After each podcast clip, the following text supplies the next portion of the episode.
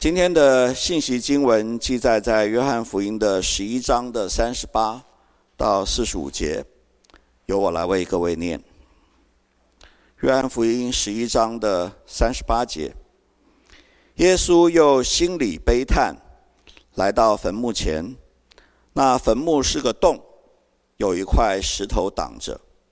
耶稣说：“你们把石头挪开。”那死人的姐姐马大对他说：“主啊，他现在必是臭了，因为他死了已经四天了。”耶稣说：“我不是对你说过？”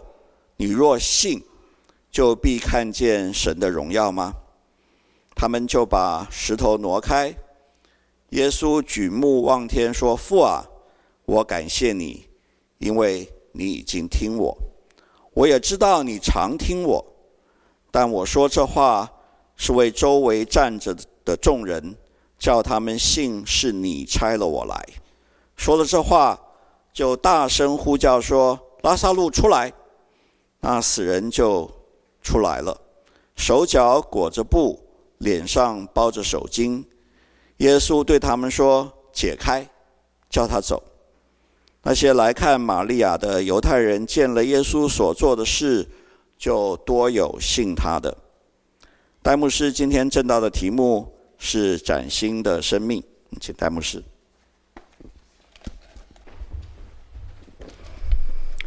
弟兄姐妹们，祝你平安。啊，非常高兴啊，今天早晨能够再一次回到啊东福啊，谢牧师好像就是每一年报道一次了，谢谢你。呃，非常的高兴啊，也看到好些啊，过去或许比较多在台北啊信友堂的呃弟兄和姐妹们啊，呃，讲到之前没有师母献诗。就有一点浑身不舒服啊，呃呀，呃请大家特别在祷告中呃纪念。那他也要我特别把他的问候啊、呃、带给弟兄和姐妹们。我们在一起啊、思想信息之前，我们再一次低头，我们祷告。天父，我们再一次感谢你带领我们今天早晨来到这一个地方。主啊，无论是现场是线上，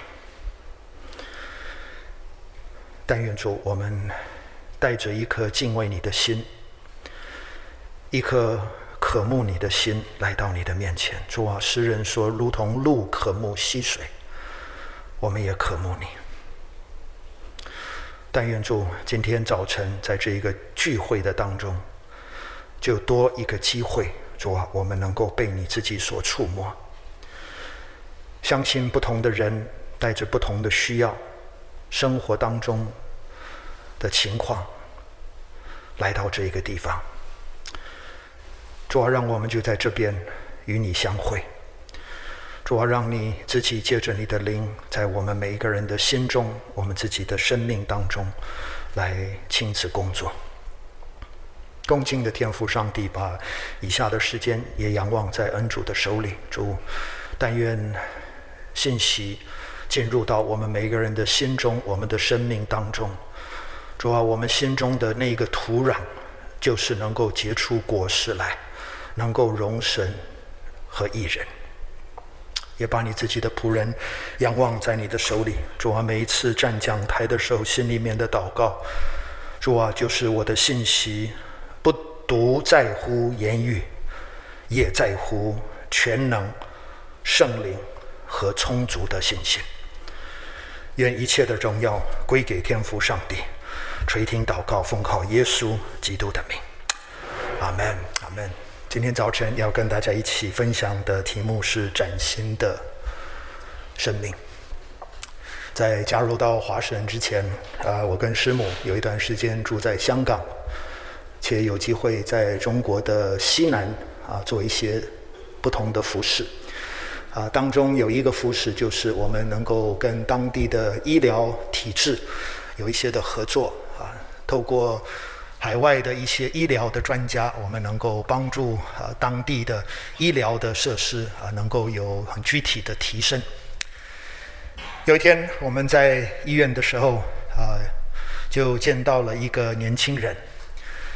啊，他来主要的目的啊，是因为他本身是一个吸毒犯，而他之前的一天，他其实已经来了医院，而医生也就宣告啊，他的手啊没有办法救啊，因为他用毒品用不干净的针啊，结果就发了炎，但是因为是非法的啊，所以他也不敢去看医生啊，怕。被抓到派出所或者派派到这抓到警察局，因此等了太久，啊，医生就宣布要他第二天拿着五百块人民币啊来到医院，要进行一个截肢的一个手术。那那一天来，当然他的心情非常的沉重啊，其实他身上也没有五五百块钱啊，所以他也不知道这个事情要怎么样处理。那一天我们跟他谈的时候，我们心里面有一个感动，是不是若神怜悯的话，我们能够尝试，还是把这一个手能够把它救回来？因此，我们当中的一些医疗的同工啊，就啊、看了一下他的情况啊，其实是相当的严重啊。但是呢，就想，若是你每一天回来两次，我们帮你换药啊，看看我们能不能够把这个手救回来。这年轻人就乖乖的啊，每一天就来医院看我们的童工啊，看两次。我想在这当中，神也的确行了一个可以说是一个奇迹，因为医治了这一个年轻人啊，医治了他的手。但是我想啊，同样或者应该说更加宝贵的呢，就是在那每一天的两次互动当中，当然他马上就。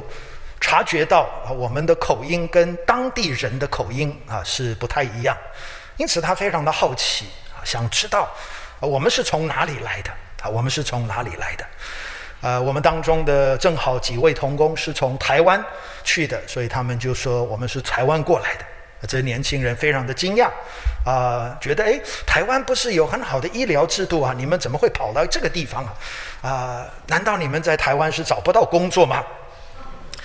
结果其实呃被这样一讲啊，就打开了一个机会，能够跟这个年轻人分享主耶稣基督的福音。感谢主，后来他也就信了主耶稣基督，不单单是他的手得着医治，他也从这个毒瘾的里面得着释放，信了耶稣基督，生命翻转一百八十度的改变。后来有一天，他来找我们的童工，要我们为他特别祷告。我们就问他：“呃，我们怎么为你祷告呢？”他说：“其实有一件事情，我一直都没有告诉你们。其实我是一个逃犯，我是一个逃犯，我是从劳改营里面跑出来的。”那我们说：“我们怎么为你祷告呢？”他说：“我做了一个决定，我祷告了以后做了一个决定，我要回到这一个劳改营的里面。”要行完我的刑罚，要行完我的刑罚。我顺便提一下，我们给了这个年轻人取名叫保罗，哈，叫保罗。那我们就很好奇，哎，是不是公安来抓你，哈，所以所以要把你带回去？他说不是的，我自愿回去，啊，自愿回去。我们心里面很感动，啊，我们就为他祷告，求神祝福、保守和带领他，他就。从我们的当中离开，坐了车两天，后面走路了半天的时间，才算抵达了这个劳改营。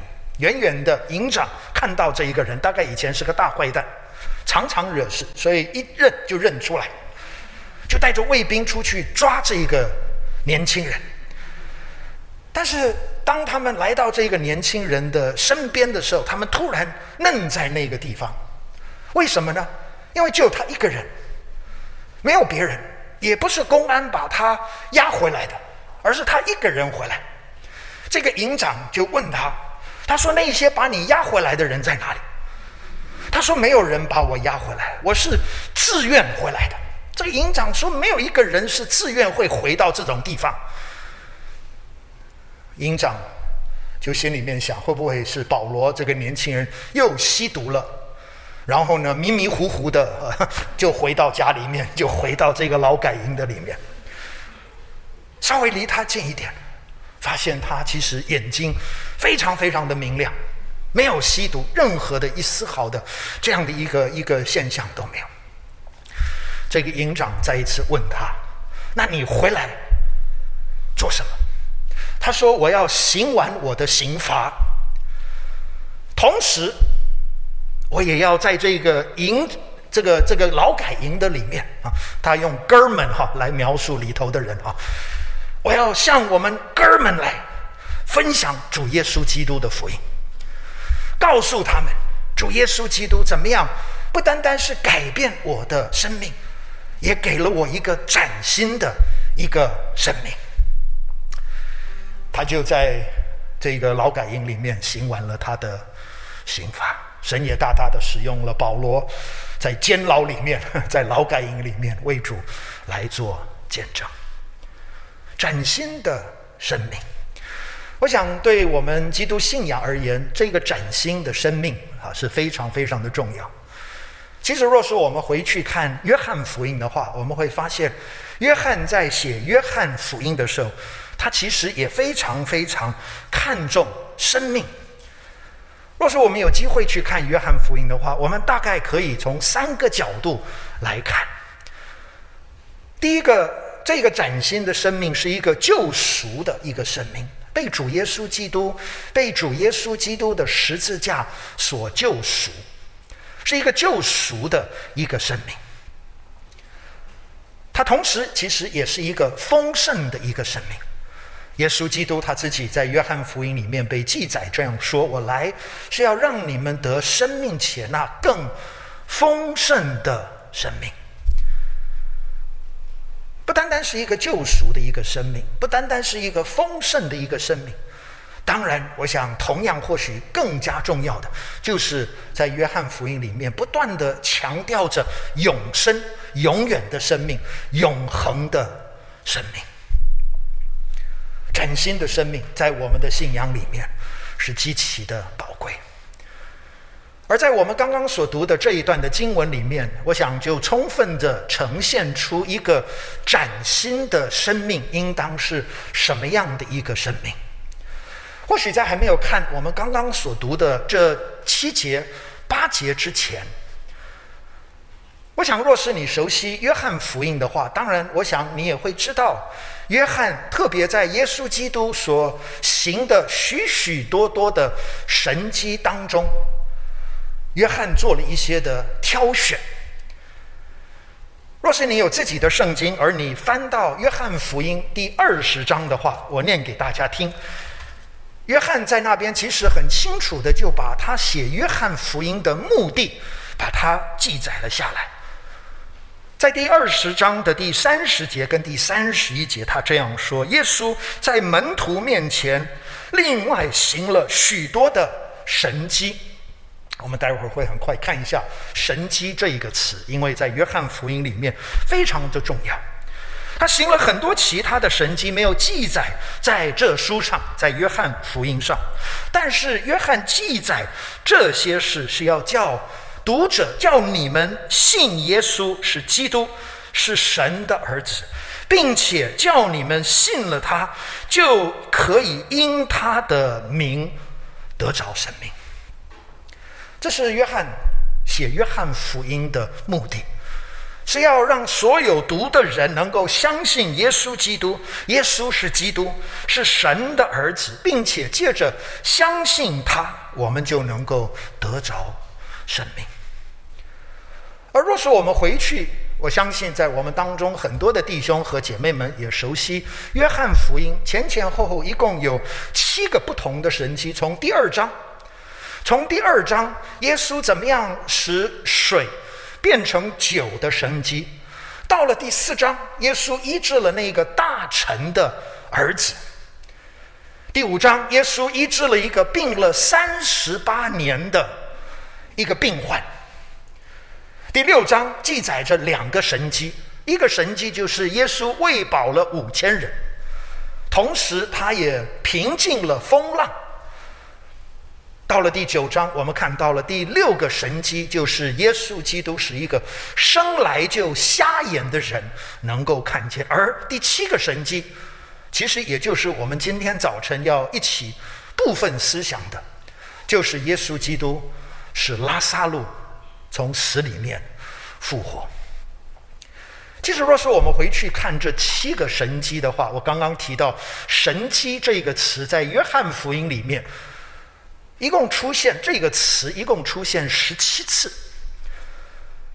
其实，在原文里面，我们中文是把它翻成“神迹”，但是在原文里面，其实它比较直接的一个意思就是一个记号，一个 sign，s i n 呃 g n，s i g n，一个指标。我们可以这么说：It is a sign with significance。有重要性的一个指标，这些神迹，这些 miracles 是有 meaning 的，是有 meaning 的。所以，当我们回去看这七个神迹的时候，第一个神迹我们刚刚提到了，耶稣使水变酒，让我们看到什么样的 meaning，什么样的 significance 呢？我想让我们能够看到，其实，在这样的一个神迹里面。主耶稣基督能够在人的绝望当中赐下盼望。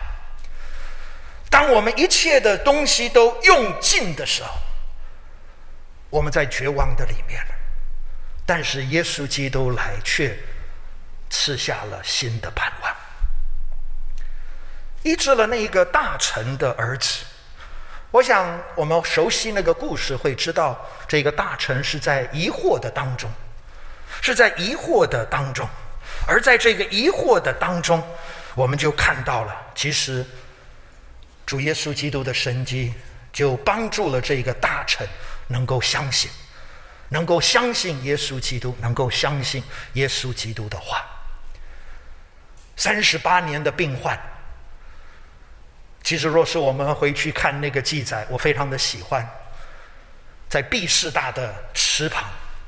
三十八年，其实若是我们仔细去看的话，我们会发现，其实这病的三十八年的人，其实我相信，在许多的遗憾当中，在许多的遗憾当中，倒不是说所有的病都是因着人的罪而引发的，但是我想，至少在那一个例子的里面，当耶稣医治了那一个病了三十八年的人，他紧接着。对他说什么？不要再去犯罪。我不晓得我这样的一个解释正不正确，但是在那个“在”的那个字里面，我就想到会不会就是因为他犯了罪，引发了三十八年的病患，而在这三十八年的里面，他就在遗憾的当中。我顺便提一下，圣经两次出现三十八，约翰福音的第五章。若是你熟悉旧约的话，会知道以色列人在旷野，因着他们不顺服上帝，他们就在旷野里面有将近三十八、三十八多年的时间。这个人心里面充满着遗憾，我就想，亲爱的弟兄和姐妹们，会不会多多少少，或许在你的生命、我的生命当中，我们也有一些的遗憾。有可能是我们说了什么，或者我们做了什么，而这个遗憾一直就笼罩在我们的身上。因此，耶稣医治了这一个人，在这一个医治的里面，我想这个人也领受到了主的饶恕。第六章我们熟悉的喂饱五千人，在缺乏的当中，让人能够饱足。耶稣平静了风浪，在惧怕当中赐下了平安。我想，或许特别在这一个时候，我们需要主耶稣基督所赐的平安。阿门。我们刚刚也为不单单是国内的一些的局势祷告，我们也思想到我们所生活的这个时代充满着混乱。但愿他的教会，主的教会，跟随耶稣的人心中。更多的被主的平安所充满。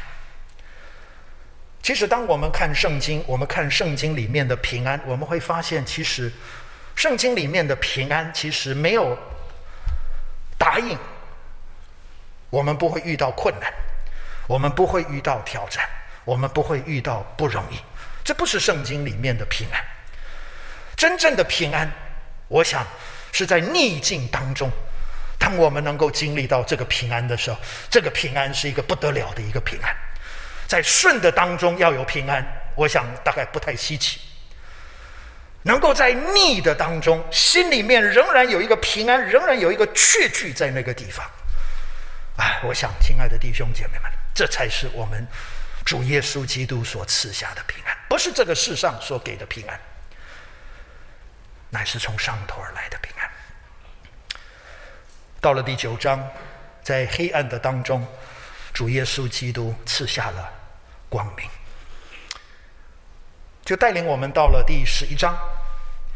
我也顺便提一下，其实若是我们去看这七个 sign，这七个神迹，我们会发现，其实这第十一个啊，对不起，第十一章这第七个神迹，从某一个角度是一个 climax，是一个高潮。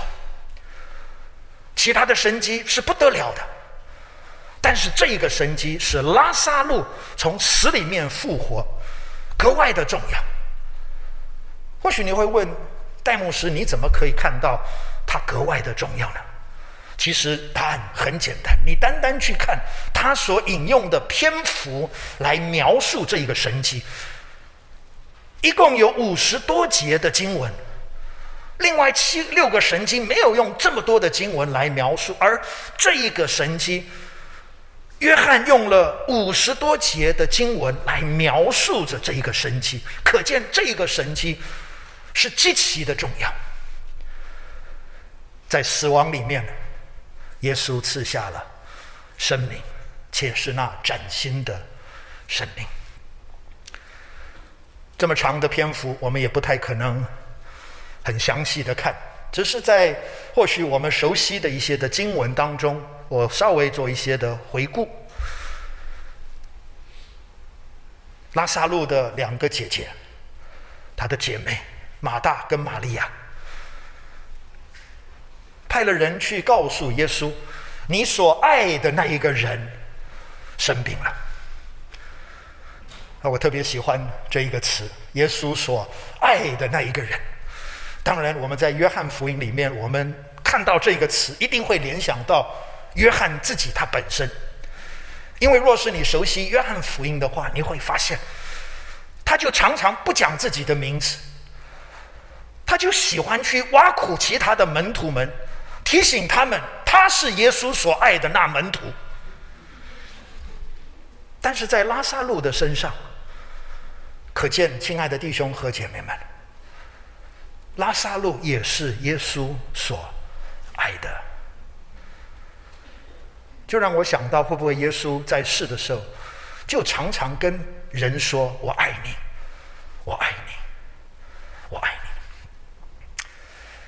耶稣收到了这个消息，我们熟悉的话会知道，他没有赶紧的去到伯大尼，乃是他多等了两天的时间。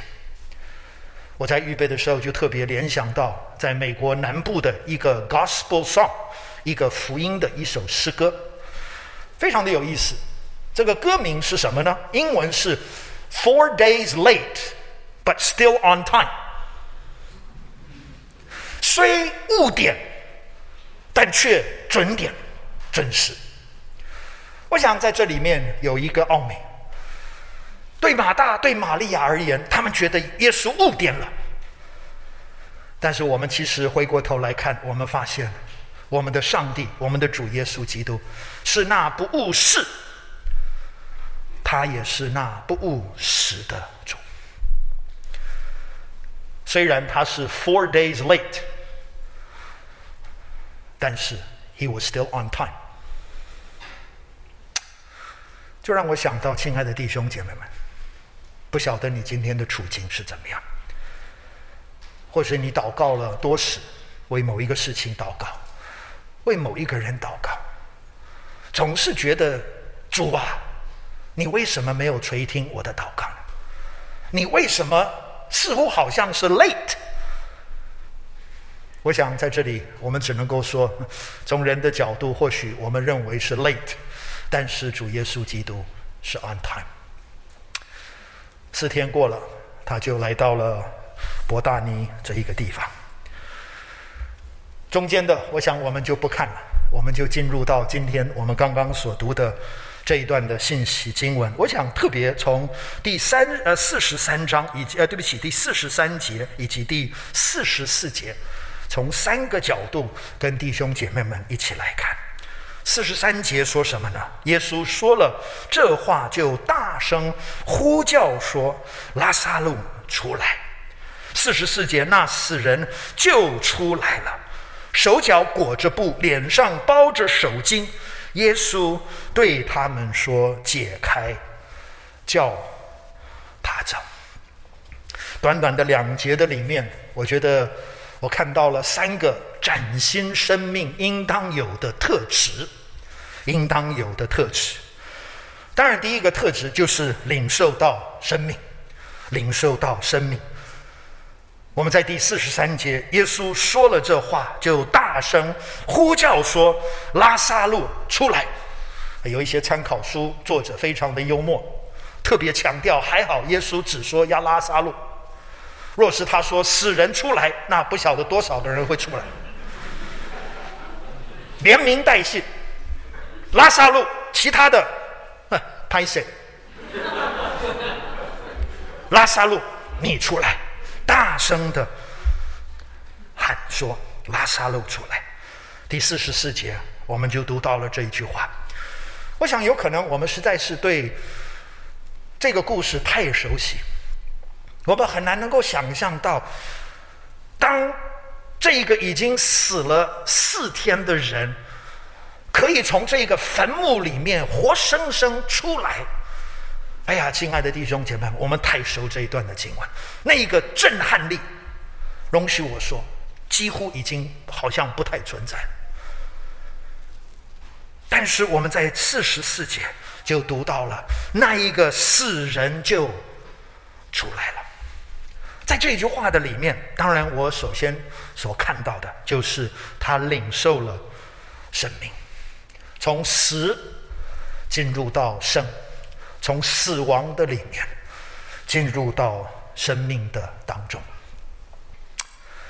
其实我在想，会不会在这个地方，其实有一个很重要的一个预表，是我们不可以忽略的。我去查了一下“死”这个词在圣经里面的出现。你知道“死”在圣经里面第一次出现在什么地方吗？其实就是在创世纪，在创世纪的第二章，上帝创造了亚当夏娃了，创造了天地，把亚当夏娃放到伊甸园的里面，且对他们说：“这园里面所有树上的果子，你都可以吃。”唯有一棵树上的果子你不可以吃，因为你吃的那一天，你将会死。哎，抱歉哦，呃，宣教师应该更多的入境随俗哈啊，也知道我们华人对死这个概念哈，呃，我们有一点忌讳啊，有一点忌讳。几年住在香港，发现一件事情。去香港的餐厅，四个人去，他不会说四位，一定是三加一。你去香港所有的大楼，你找不到四楼，你也找不到十四楼，你也找不到二十四楼，那你就往上算。我还记得有一个台商，非常的奇妙，帮我们家找到了。戴德生妻子玛利亚的墓碑，他是在扬州找到这个墓碑，他是在一个古玩市场里面找到这个墓碑，找到了以后跟我们联络，我就去到扬州，去到他的工厂，印象特别深刻。他就对我说：“戴牧师，我要告诉你一件事情，若不是我心里面有很深的一个感触，要把这个墓碑买下来的话，我是绝对不会碰这种东西。”我们玩古董的，而我们很忌讳这一些的东西，绝对不会买。但是那一天，当我在那个角落看到那一个墓碑的时候，其实他不知道这个墓碑是谁的，他是买了以后搬回家。那时候好像还不需要翻墙，直接 Google 就查出这个是戴德生的妻子玛利亚跟四个孩子的墓碑。后来就跟我们联络，但是他说，若不是那个感动在那个地方，我是绝对不会去碰这种东西。我们忌讳，但是从创世一开始，死就出现了。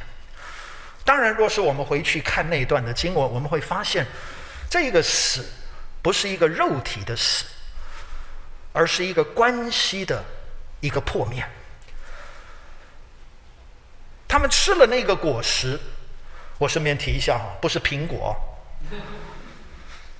当他们吃了那个果实的时候，他们跟上帝的关系就破裂了。即使到新约，你若是熟悉浪子回头的故事的话，我们其实也看到类似的一个描述。当那个浪子回去跟父亲认罪的时候，这个父亲就跟他的哥哥，跟这个浪子的哥哥说。我们这你的弟弟原来是失去的，得了回来。他原来是死的，其实他还是活的，对不对？但是，他如今复活了。所以，在这个地方，当我们看到这个死人出来的时候，我就想，其实他会不会就是在预表着一个很重要的一个属灵的一个信息？这个信息是什么？这个信息，亲爱的弟兄和姐妹们，是不见得只是单单一个肉体的死，乃是跟上帝之间关系破裂的时候，在圣经里面也把它描成描述为死。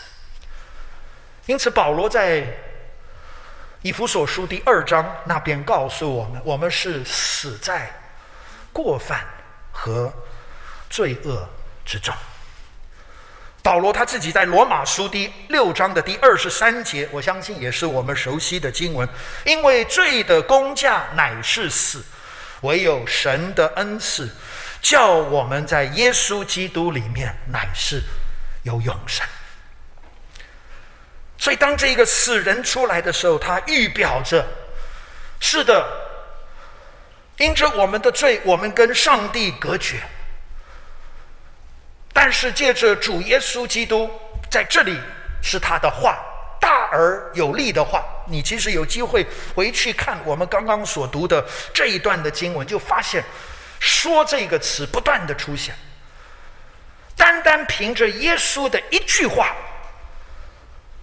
他就使了一个已经死了四天的人复活了起来。当然不单单是主耶稣基督的话，其实我也相信，更加的在主耶稣基督的十字架上，他把真正的生命赐给了我们每一个人。我们这一批原是死在过犯和罪恶之中的人，主耶稣基督的十字架救赎，却给了我们一个崭新的生命，领受。生命。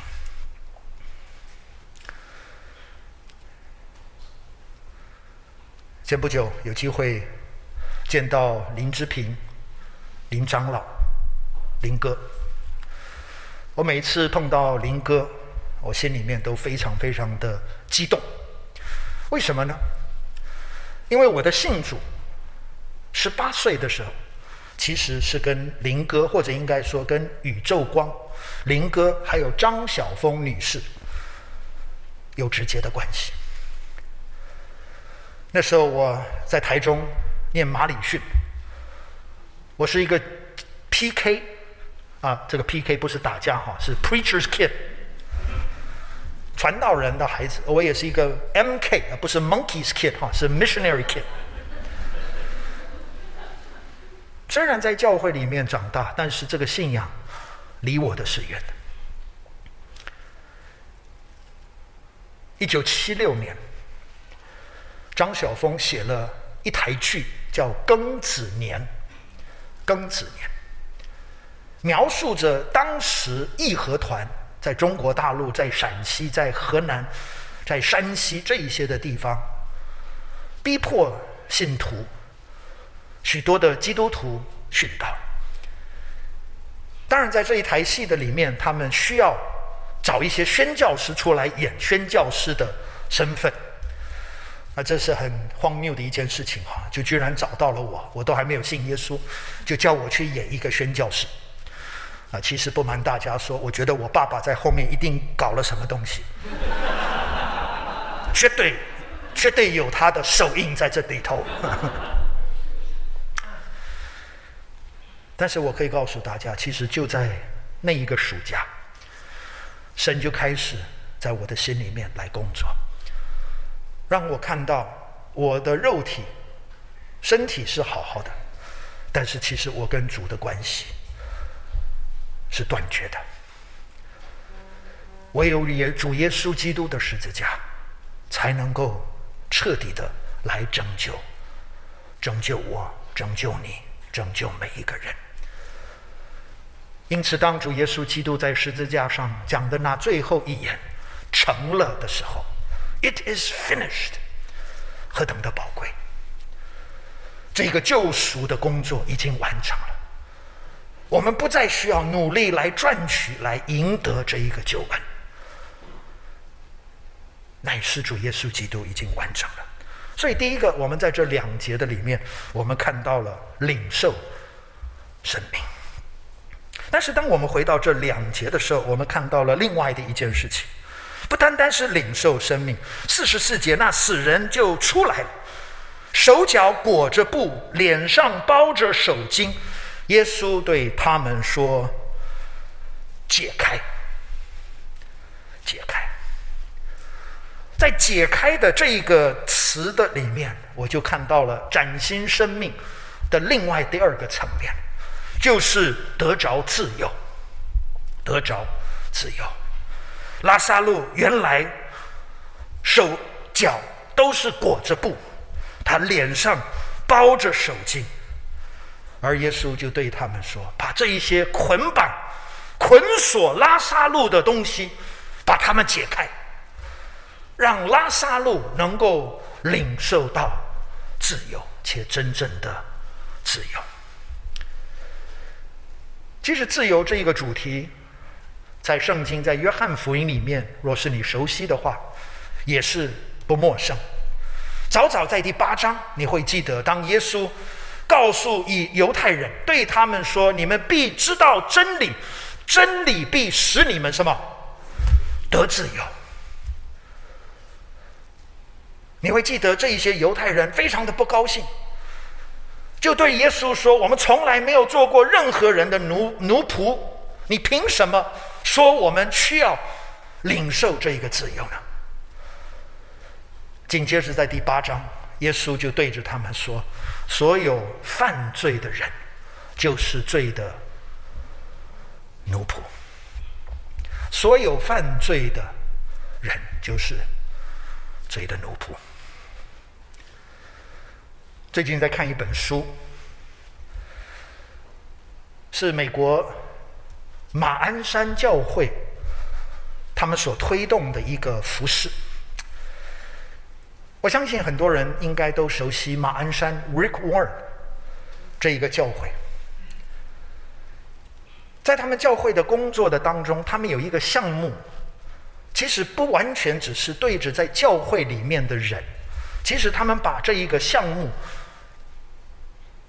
也变成一个对外一个福音性，或者应该说一个福音预工的一个侍奉。这本书就描述着这个工作。这本书有翻成中文啊，很可惜已经绝版了啊，并且我觉得这个中文书名翻得不够贴切。呃，中文的书名的翻译是《生命的拼图》，生命的拼图。英文是什么呢？是 Recovery Ministry，复原事工。在这一个事工的里面呢，他主要探讨三个问题。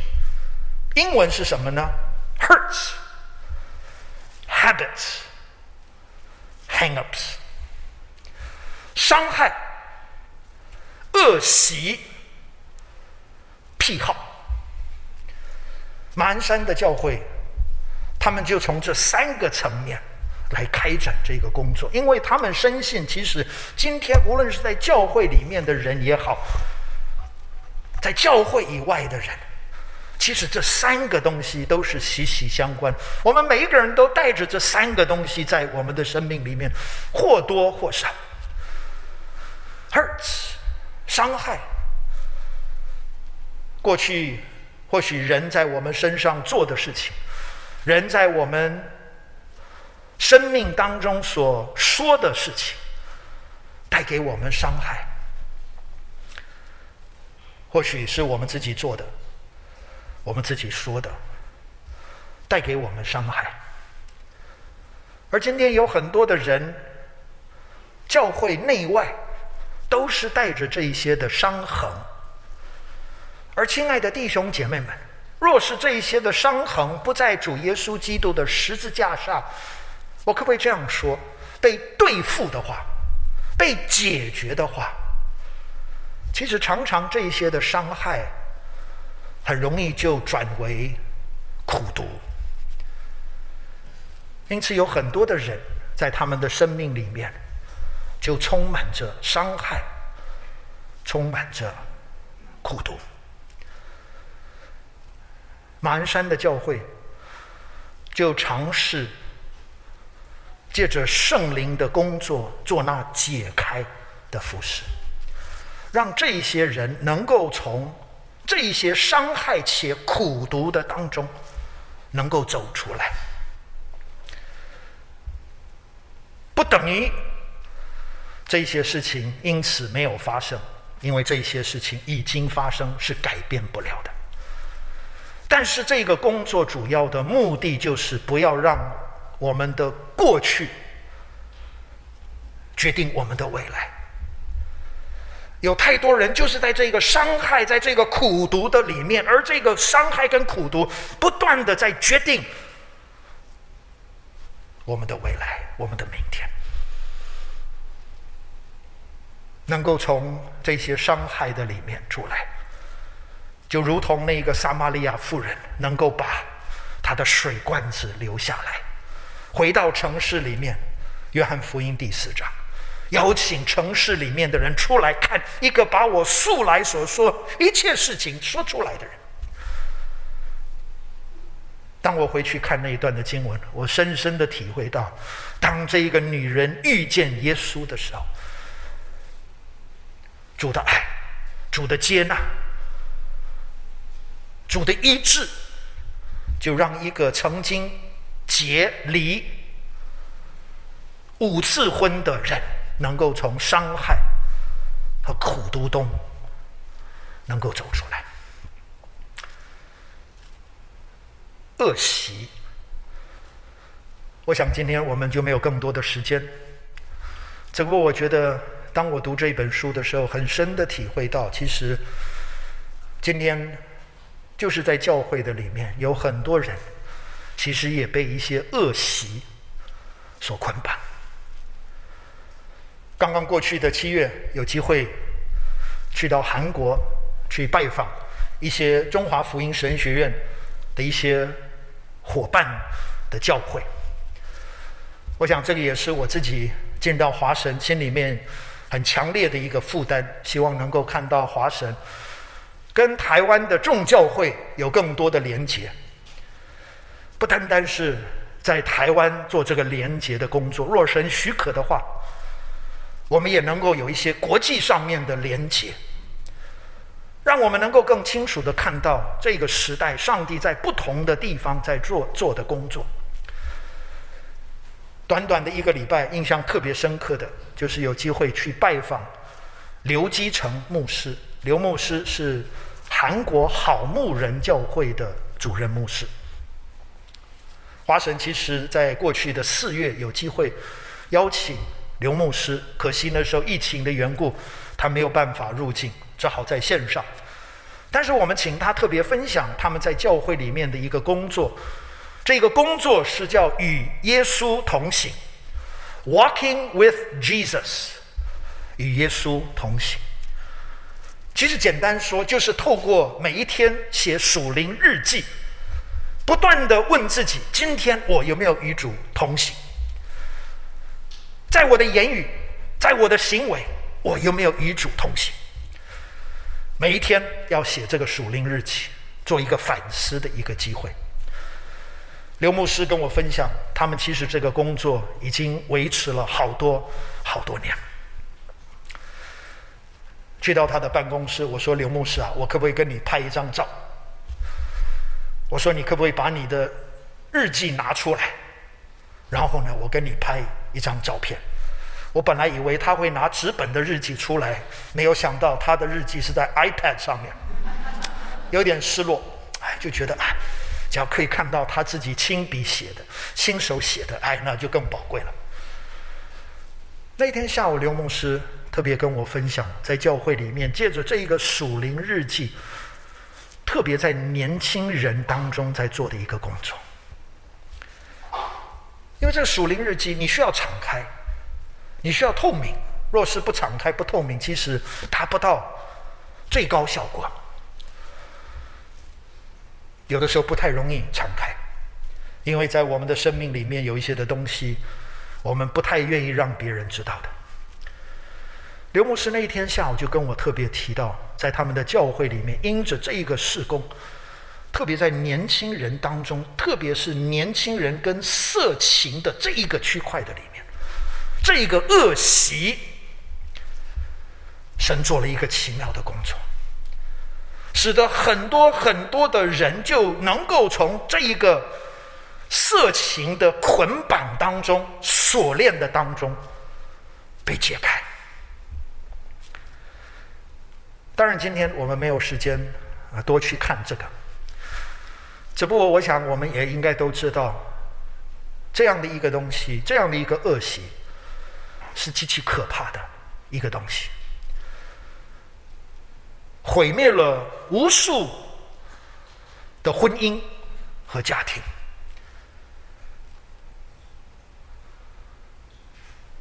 其实，在我三十多年的服侍当中，在宣教的工厂上面，最令我难过的一次就是。因着我有一个同工，太太发觉先生电脑里面充满着这一些乱七八糟的照片，决定跟他离婚。我永远不会忘记，那时候我们住在香港，他打了一个电话，没有说多少，他说：“Jamie，你可不可以来北京一趟？”从他的口气，我也察觉到。他大概在电话上也不会讲，我就说好。当天下午就买了一张飞机票飞到北京，他接我，路上没有讲一句话，只等到进入到他的家里面，坐在沙发上，他才开始跟我讲所发生的事情。刘基成牧师就说，在他的教会里面。年轻人在写这一个属灵日记的过程当中，神就让很多的年轻人从这个色情的这一个捆绑捆锁的里面走了出来，解开，解开。癖好我们没有时间谈了，但是我们回到这里，崭新的生命，第一个领受生命，第二个我们看到得着自由，而最后第三个活出大能。活出大能，解开了以后，对他说什么呢？叫他走。若是你熟悉新约的话，福音书一共记载了耶稣使三个人从死里面复活。马可福音的第五章，耶稣使雅伊鲁的女儿从死里面复活。死里面复活之后，在那边就记载着。给他东西吃，给他东西吃。路加福音第七章记载了耶稣使得那一个拿因寡妇的儿子从死里面复活，死里面复活以后，他就说话。而拉撒路的这一个故事呢，我们看到他就行走。三个不同的图画，我觉得非常的重要，非常的宝贵，好重要的提醒。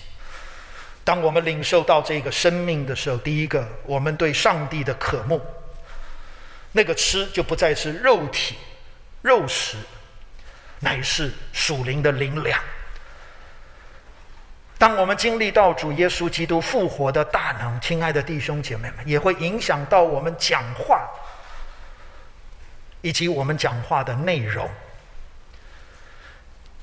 你只要有机会回去读，